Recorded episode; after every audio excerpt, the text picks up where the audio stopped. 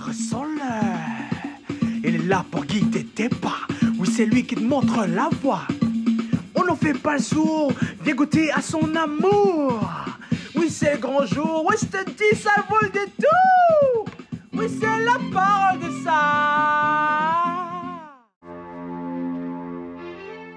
Il n'y a pas de mots pour expliquer une véritable rencontre humaine avec le Seigneur.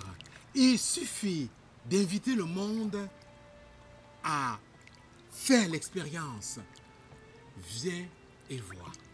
Oui, bien aimé dans le Christ, dans l'évangile de ce jour, l'exemple, l'attitude de Nathanaël, supposément Barthélemy, est censé nous stimuler, nous interpeller.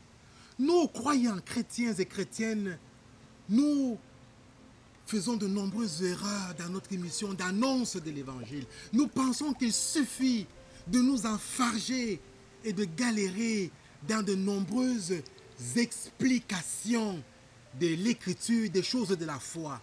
Non, bien aimé dans le Christ, il suffit d'inviter le monde à faire comme Nathanaël, à venir et à voir. En le faisant, nous ferons preuve d'humilité et nous laisserons le Seigneur prendre toute la place et le laisser agir en respectant la liberté de nos frères et de nos sœurs. Amen.